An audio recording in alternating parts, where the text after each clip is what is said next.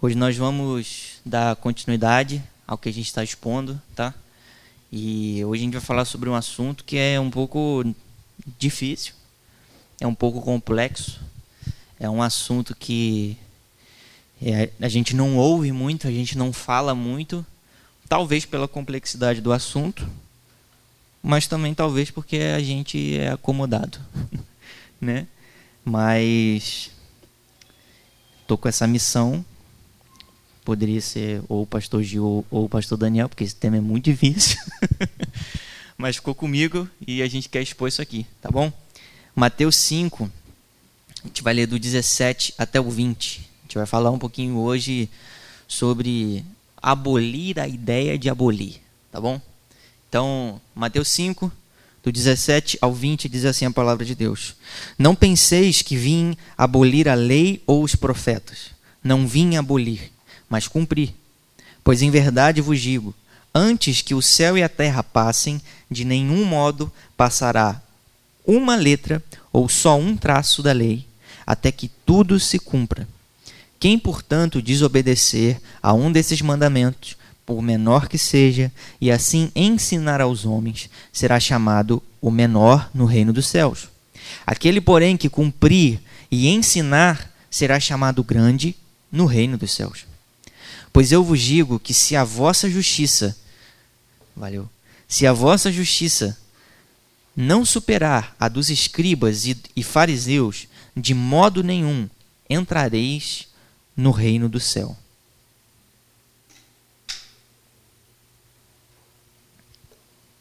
Vamos orar. Senhor, que hoje o Senhor venha iluminar o nosso entendimento, iluminar a nossa consciência, que o Senhor ilumine o nosso coração, que o Senhor abra os nossos olhos espirituais, os nossos olhos humanos, para que nós possamos compreender a Sua palavra. O mais importante aqui, Senhor, é que nós possamos compreender a Sua palavra e aplicá-la na nossa vida. Nós não queremos, Senhor, é, apenas ouvir e ser como uma palavra solta ao vento, mas nós queremos desfrutar de toda a vida que há na Sua palavra. Em nome de Jesus, Senhor nos traga espírito de sabedoria e revelação no pleno conhecimento de Cristo. Amém. Meu irmão, você já quebrou alguma regra na sua vida? Dona Wanda disse que sim. Você já quebrou alguma lei que foi estabelecida? Eu também imagino que sim. Até porque é muito difícil, a não ser que você seja um estudante de direito, ou você seja um juiz, ou você seja um delegado, que você conheça plenamente toda a lei, por exemplo, do Brasil. Todas as leis que existem no Brasil. Lei de trânsito, lei daquilo, lei disso. É muito complicado a gente entender todas as leis, em toda a sua totalidade, e mais complicado ainda é a gente seguir essa lei. Às vezes a gente nem percebe, mas a gente, cara, comete vários crimes porque a gente está infringindo a lei. Né? Você concorda comigo? Então, quando a gente olha para isso, a gente vê que a lei de Deus, ela não é diferente. Gente, por que, que nos é dado leis? Por exemplo, vamos falar a nível de Ubatuba, algumas leis aqui municipais. Por que, que essas leis precisam existir? Para trazer ordem, para trazer é, é, consciência do que é certo e do que é errado. Querendo ou não, todo ser humano nasce com uma consciência do que é certo e do que é errado. A consciência do que é certo, porque toda a eternidade foi plantada no coração do homem. Ele tem um desejo, uma busca por algo que é correto, por algo que é justo. Mas ao mesmo tempo, o coração do homem é carregado de maldade, impiedade e pecado. Então ele vai sempre tender para o lado que não é correto. Existem inúmeras leis e a gente sempre quebra muitas e muitas leis. Por exemplo, Paulinho, existe leis na saúde? regras na saúde. Você já quebrou alguma regra? Tá vendo, gente? Regra de trânsito, quem já quebrou? A irmã Marico disse que sim. Olha aí. Gente, não diferente, a lei de Deus, ela foi dada para que o povo pudesse seguir, para que o povo pudesse obedecer, para que o povo pudesse observar. E não diferente de todas as outras leis, a lei de Deus ela também tem sido desobedecida, ela tem sido não observada, ela não tem sido cumprida da maneira como ela deve ser, ela não tem sido seguida da maneira como ela deve ser seguida. Então hoje a gente vai ver um pouco a respeito da lei de Deus. Né? Vamos lá para o verso 17 que diz: Não penseis que vim abolir a lei ou os profetas, não vim abolir, mas cumprir a lei. Isso é Jesus falando, né? como em todo Sermão do Monte que a gente está vendo. E, gente, quando a gente se depara com esse versículo, é muito desonesto da nossa parte olhar para isso aqui e dizer, por exemplo, que a lei ela não é válida. Você já ouviu alguém dizendo, alguém pregando, ou talvez até mesmo você já falou isso. A lei não é mais válida. A lei ultrapassou. A lei está ultrapassada. Por que, que eu devo seguir o Antigo Testamento? Conhece essa história? Por quê? Se existe o novo, Jesus está no novo, eu sigo em Jesus, ele não está lá no antigo, por que, que eu tenho que seguir? Por que, que eu tenho que obedecer? Por que, que eu tenho que ler? Já parou para pensar que o Messias ele é revelado desde o Gênesis ao Apocalipse? Então vamos lá, é um pouco né, desonesto a gente olhar para isso e falar, poxa, não existe Jesus no Antigo Testamento. Ele existe antes de todas as coisas, né? Ele estava lá é, em inúmeros momentos. Existem várias tipologias, várias teofanias, né, manifestações de Cristo no Antigo Testamento. Então, gente, não dá para a gente descartar a lei. A lei com aquele L maiúsculo. A lei de Deus. Quando a gente fala, por exemplo, lei, a gente sempre tende a pensar no, nos dez mandamentos. Né? A lei de Deus é, são os dez mandamentos. Ou quando você pensa em lei, você já lembra logo de quê? Levítico. O livro que ninguém gosta de ler. Números, o livro que todo mundo quer pular. Quando você fala, quando você lê, você é, vê aqui na Bíblia as pessoas falando lei, lei, lei, lei. Paulo, em Gálatas, vive falando de lei. Mas o que, que é de fato essa lei? A lei, aqui, nesse versículo, ela está falando de toda a completude de todas as parcelas do Antigo Testamento. Sabe o Antigo Testamento? A Torá, os livros históricos, os livros poéticos, os livros proféticos. Todos esses livros, toda, toda essa junção de livro, que às vezes a gente enxerga parcelado, mas que na verdade é uma coisa só, isso é a lei. Isso é a escritura sagrada que, por exemplo, Jesus seguia, que Paulo seguia, que os apóstolos seguiam, que o povo do tempo de Cristo seguia. A lei, por exemplo, a Torá que foi dada a Moisés lá no monte, vocês lembram disso? Certo? Os dez mandamentos, tudo isso faz parte da lei. Então, eu não sei se você já viu é, no Novo Testamento algumas citações, por exemplo, dos Salmos. Sim? dos profetas. Sim? E da Torá. Sim, também. Gente, essa era a escritura sagrada que eles tinham no tempo deles. Então, isso era o que eles seguiam. Isso era tipo a regra de fé do pessoal. Hoje a nossa regra de fé é a Bíblia, na sua completude. Mas no tempo deles era somente o que a gente tem hoje por Antigo Testamento. Então, você já parou para pensar que é um pouco é, não sábio você ignorar, por exemplo, toda a porção do Antigo Testamento?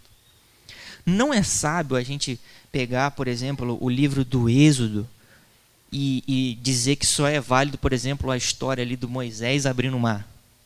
Ou só é válido a gente pegar ali a parte dos Dez Mandamentos e esquecer de todo o resto? Ou só é válido a gente pegar o Gênesis e dizer que só aquele livro importa, porque ele, aquele livro conta algumas histórias que a gente ouve na, na salinha das crianças, na escola dominical, numa EBF da vida. Tá entendendo? Gente, a Bíblia, ela é uma só. A gente tem a nossa consciência fragmentada em relação a muitas coisas. A gente não enxerga a Bíblia como um livro só como um livro só no sentido de que possui uma só história. cara, muito disso é falha nossa. É falha nossa porque ensinam, por exemplo, para as nossas crianças a história X, a história Y, um acontecimento H, um acontecimento G. Mas imagina se a gente, por exemplo, desde os pequenininhos, a gente começa a educar os pequenos, introduzindo para eles, ensinando para eles de que a Bíblia, do Gênesis ao Apocalipse, conta uma história. Existe um fio vermelho que traça, que ele vem, começa lá no Gênesis e vai até o Apocalipse. Deus ele tem um plano e ele usa a história para poder agir com esse plano. Não existe, gente, a possibilidade da gente quebrar a escritura no meio, da gente parcelar a escritura. Existem, tudo bem, tem o livro de Gênesis, o livro, tudo divididinho, mas é uma coisa só. São como se fossem capítulos da história. Estão conseguindo ir comigo? Beleza. O pessoal é fogo. O pessoal me colocou para falar esse assunto só porque eu sou meio chato. Esse assunto é meio chato também. Tô discernindo, gente. Tô, tô discernindo. Então, quando a gente fala a respeito de lei, implicitamente a gente está falando de um legislador, de uma pessoa que cria a lei. No sentido da lei de Deus, quem é o legislador? Deus. Né? Então, ele criou a lei. Ele deu a lei para o povo. Gente, Deus, ele é um ser pleno em todos os seus atributos. O que, que seria isso? Deus ele é perfeitamente amor, Deus ele é perfeitamente justiça, Deus ele é perfeitamente eterno, Deus ele é perfeitamente imutável. Todos os atributos que você imagina, Deus é em sua plenitude, no mesmo nível, de uma maneira perfeita. Então, um ser perfeito cria uma lei. Nessa lei, gente, vai ter falha? Não. Nessa lei vai ter erro? Não. Deus ele cria a lei e dá ao povo para que o povo seguisse. A lei de Deus, ela é uma expressão do ser divino. A lei de Deus contém a natureza do próprio Deus. Tá vendo como que é, é desonesto da nossa parte olhar para a lei e desprezar? a gente não estudar, a gente não observar a lei de Deus, é como se a gente estivesse excluindo é, um conhecimento de Deus que a gente tem acesso, que é a sua lei. É como se, se a gente estivesse ignorando uma parte da natureza de Deus que está disponível para a gente poder conhecer. A lei, como diz em Romanos 7, é santa. O mandamento é santo, justo e bom. A gente tem a tendência a olhar para a lei, por exemplo, e achar que a lei não é boa, cara, que a lei só tem coisa ruim, que a lei ali só tem condenação. Mas não, a lei é boa. A lei, gente, se você for é, parar para ler, medita essa semana, por exemplo, na Torá, tenta ler os cinco primeiros livros do, do Antigo Testamento e veja o cuidado absoluto de Deus para com o seu povo. Veja como Deus ele estava tentando colocar as coisas em ordem, porque estava tudo bagunçado. Ele coloca, olha, não matem. E o povo precisava seguir aquilo. Não é, é, furtem coisas. E o povo precisava seguir aquilo. Imagina se não tivesse lei. Se com lei isso já acontecia, imagina sem a lei. Né?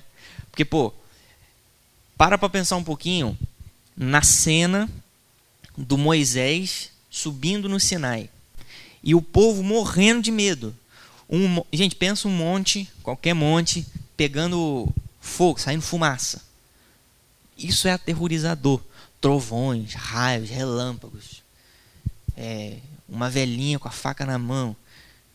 Gente, Deus ele estava descendo na terra. Isso era aterrorizante para o povo. O povo ficou com medo. Mas a ideia de Deus era que o povo fosse até lá, para eles poderem ouvir o Senhor passando a lei pela própria boca de Deus. A ideia de Deus não era ter um mediador tipo Moisés. Mas enfim, continuando. A lei foi validada, criada pelo próprio Deus. Então, logo aí já exclui a ideia, a ideia muito nada a ver de que a gente tem poder para poder invalidar a lei. Sabe? Tipo, pô, Deus criou a lei. Quem sou eu? Quem é você? Quem que é fulano de tal para invalidar a lei de Deus? Para dizer que ela não é mais válida? Se Deus em momento algum invalida sua própria lei. Mesmo que a gente não possa invalidar a lei de Deus, tornar ela é, é, obsoleta, obsoleta, né? Obsoleta, a gente tem uma característica dentro da gente que é a desobediência à lei. A gente não consegue invalidar, porque foi Deus que validou, mas a gente desobedece em todo o tempo, todos os dias. Por quê, pessoal? Por causa do pecado.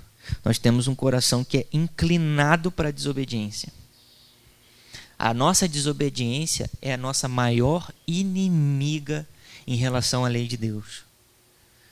Se eu pudesse é, caracterizar, materializar um inimigo da lei de Deus, eu ia fazer um. Na verdade, eu ia me clonar e ia colocar o meu nome de desobediência.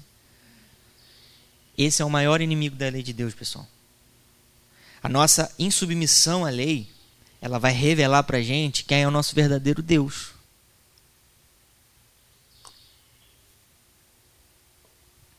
A nossa insubmissão à lei revela para nós quem é o nosso verdadeiro Deus. Sabe por quê? Porque aquilo que você ama, você obedece. E aquilo que você obedece, geralmente você ama. Se a lei ela é desobedecida, logo está sendo uma. Logo a gente está infringindo amor. Estamos expressando falta de amor a Deus. Se você for parar para pensar, quando Jesus fala lá em João 14, aquele que me ama, esse vai guardar os meus mandamentos, vai observar os meus, os meus mandamentos, vai obedecer.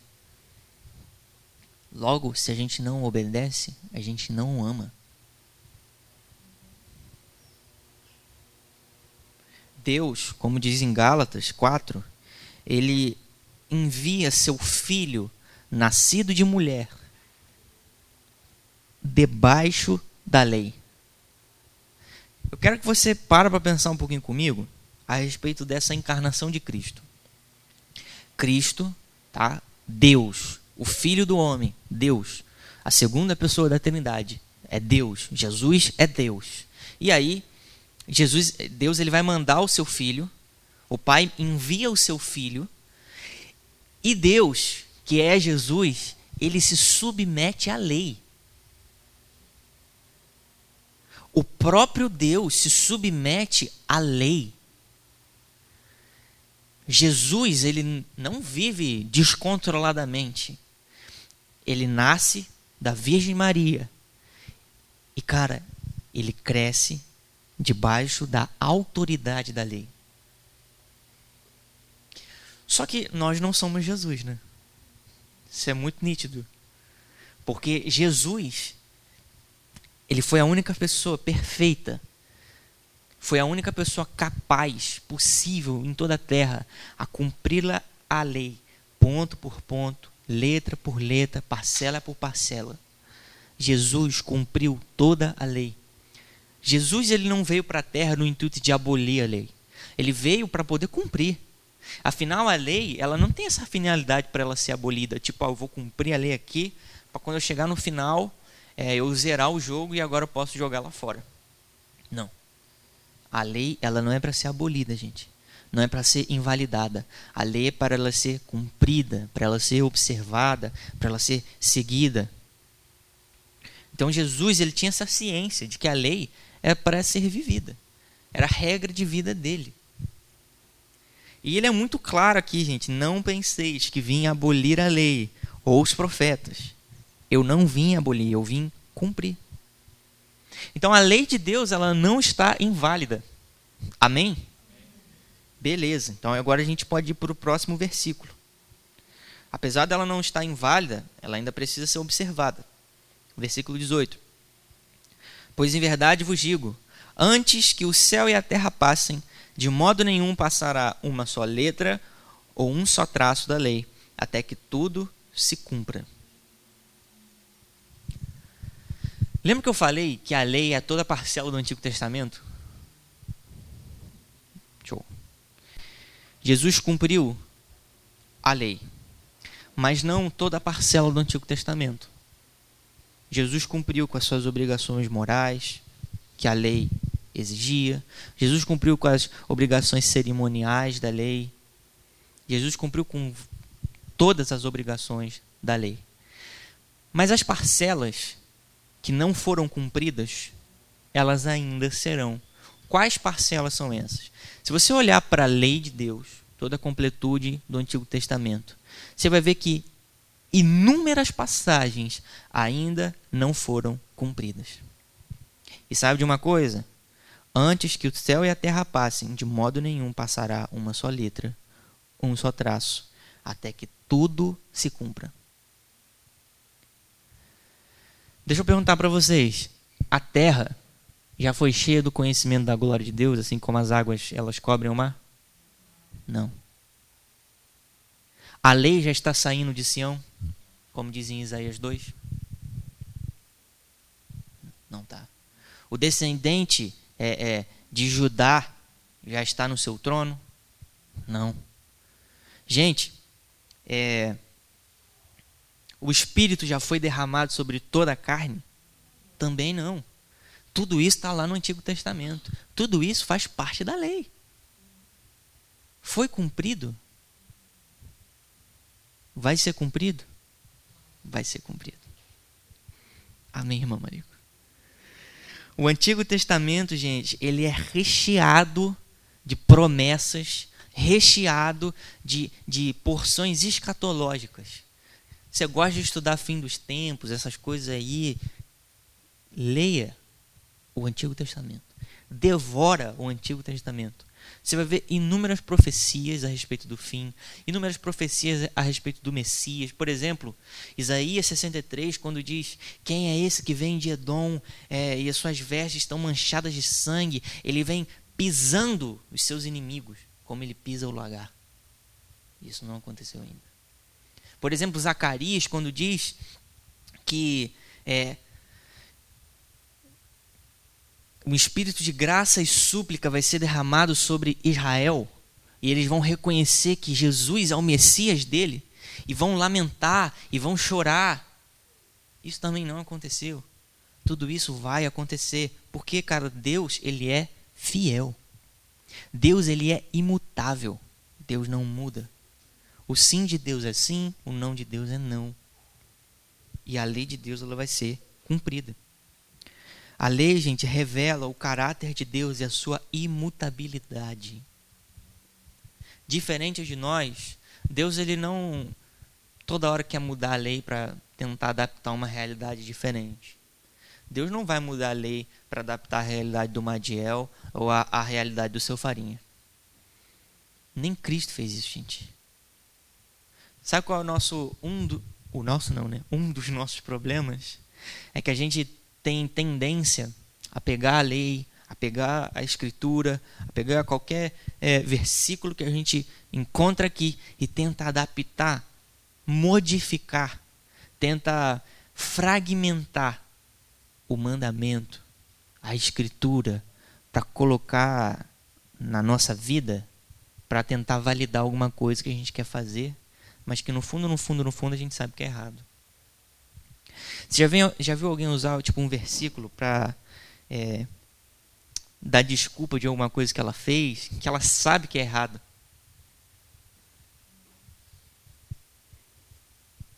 Sei lá, o nego vai pegar é, uma parte da lei lá é, é civil vai falar que pode apedrejar sim. e aí vai apedrejar alguém porque alguém fez alguma coisa contra ele está usando de uma maneira errada. Não tem como, pessoal, a gente achar brecha na Bíblia para a gente poder viver da maneira como a gente acha. Não tem como a gente procurar é, escapes dentro da lei para a gente poder é, é, deleitar nos nossos desejos, nos nossos achismos. Não tem como a gente olhar para a lei, descartar a lei, ou sei lá, pegar ela falar assim: olha, eu acho que isso aqui eu não preciso. Eu acho que isso aqui não é para mim, no sentido de que já ultrapassou. A lei, ela é santa e ela vai ser cumprida. A lei é fiel, porque Deus ele é fiel. Deus ele não vai voltar atrás mediante a isso. Cada traço vai ser cumprido. Nada vai poder ser alterado. Hoje existem Bíblias, por exemplo. Eu não sei se pode falar isso porque vai estar gravado.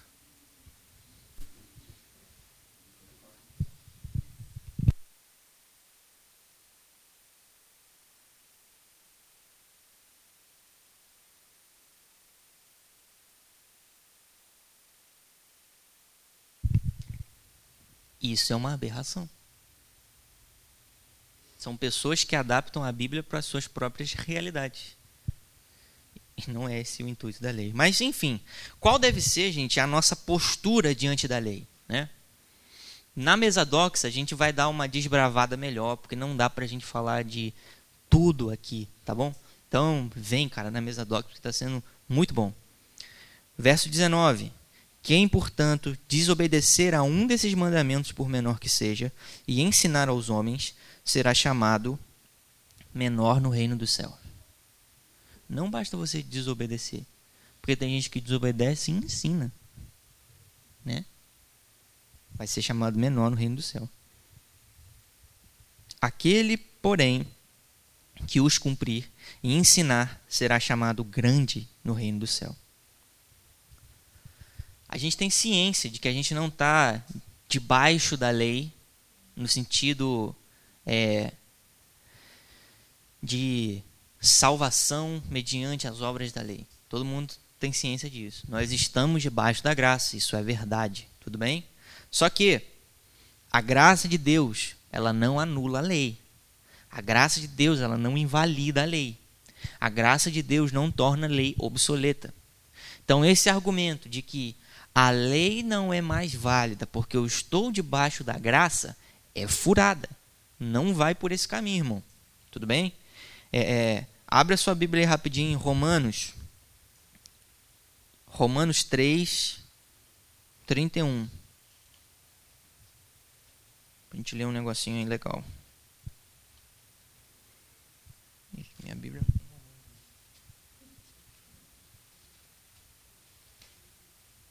31. Todo mundo achou aí? O que, que Paulo diz, gente? Por acaso anulamos a lei pela fé? De modo nenhum. Pelo contrário, confirmamos a lei. Gente, Cristo, ele nos liberta da maldição da lei. Só mais um versículo, Gálatas. Vamos lá em Gálatas. Gálatas 3 verso 13. Cristo nos resgatou da maldição da lei, tornando-se maldição em nosso favor, pois está escrito: Maldito todo aquele que for pendurado em um madeiro.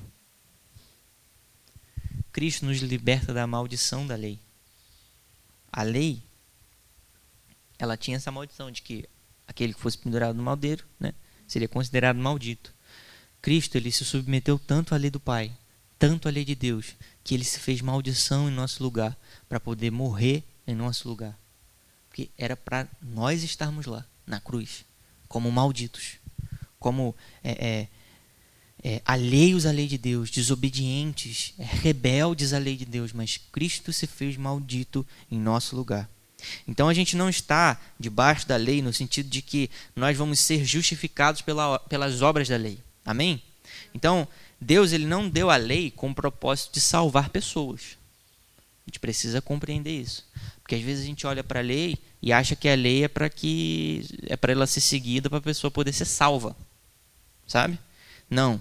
Ele deu a lei para que a gente pudesse conhecer o seu caráter, para que a gente pudesse conhecer sua natureza, A lei foi dada, gente, para que a gente pudesse viver vidas retas diante do Senhor. Se a gente fosse resumir tudo que a gente está falando a respeito do Sermão do Monte, a gente poderia falar que tudo isso é, é para que nós possamos ter vidas retas diante de Deus. E a lei foi dada para isso, para que a gente possa viver vidas retas, né? Então, mesmo que a gente não esteja debaixo do pacto das obras, que, é, que seria estar debaixo da lei, a lei ela continua para nós, para podermos segui-la, para podermos observá-la, tudo bem? Lloyd Jones ele diz uma coisa muito boa. A lei foi dada a fim de mostrar aos homens que eles jamais poderão justificar-se a si mesmos diante de Deus, e a fim de que fôssemos levados aos pés de Jesus Cristo. O nosso erro é achar que na lei não contém graça. Porque a lei ela revela que nós não podemos ser salvos só cumprindo a lei. Nós não podemos ter a nossa alma justificada só pela obediência à lei. A lei vai mostrar que, cara, eu não consigo cumprir isso. A lei vai te levar a ter um lugar chamado pés de Jesus. A lei vai te levar até Cristo.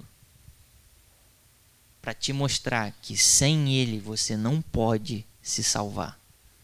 Sem Cristo você não pode obter salvação. Então, qual que é, gente, a postura do crente diante disso tudo? Deve ser de guardar a lei, de observar a lei, sem usar essa lei como um agente de salvação. Bem, e aí agora a gente pode pegar aqui o verso 20 do texto de Mateus 5. Eu acho que você está em Gálatas, pode voltar lá para Mateus. Que vai dizer o seguinte: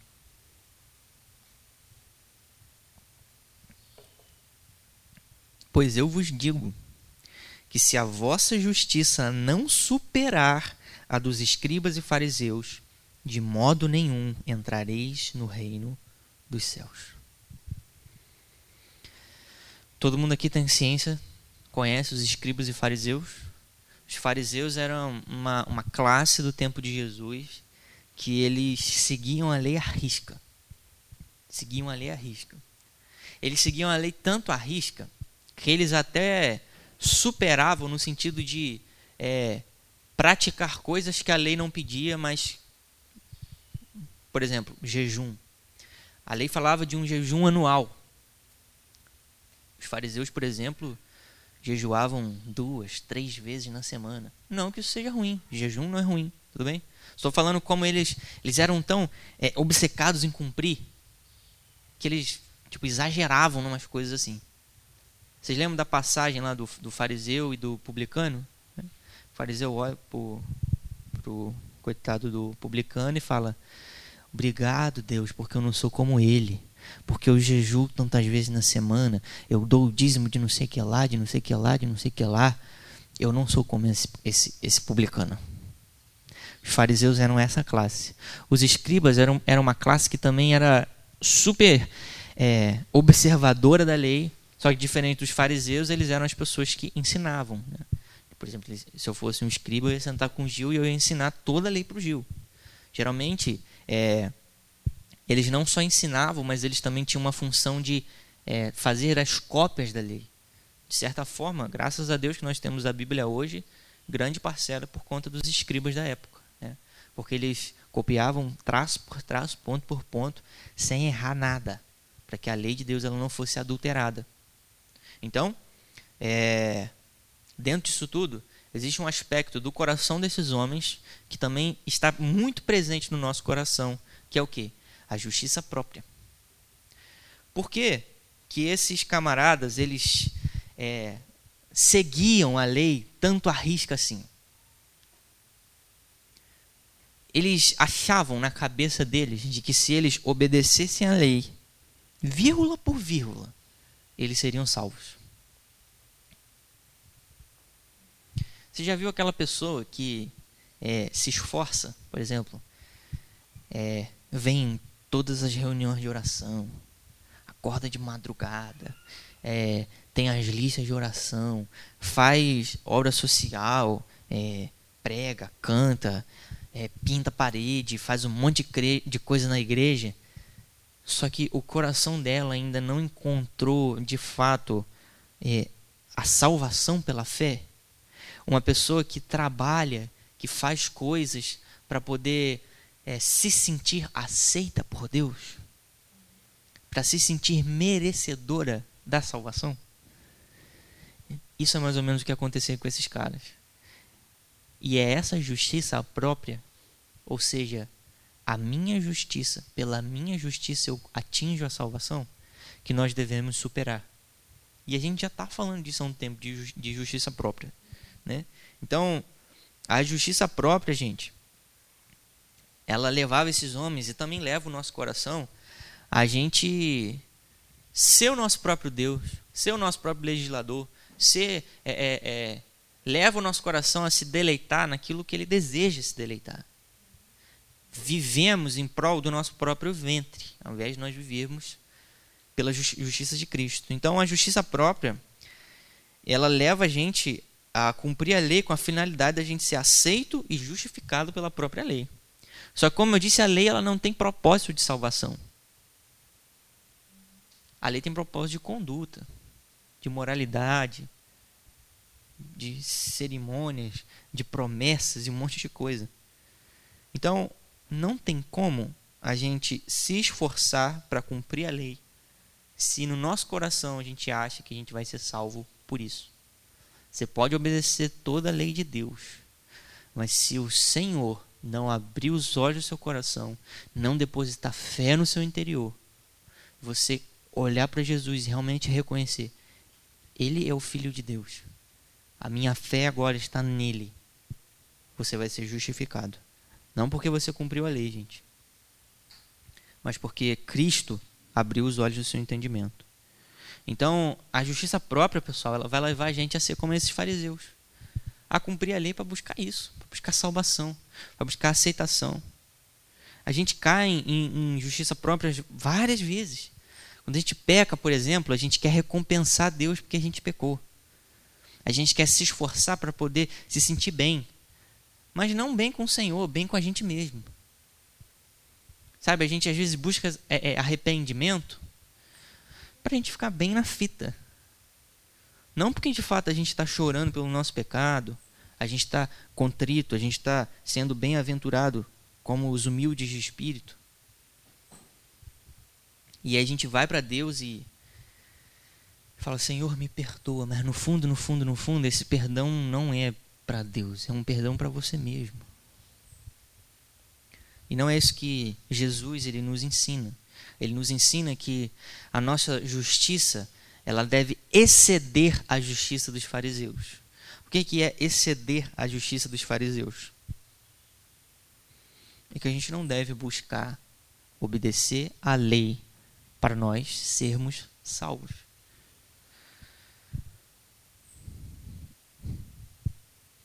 Então a gente precisa confiar na justiça de Cristo para nossa justificação, para nossa salvação.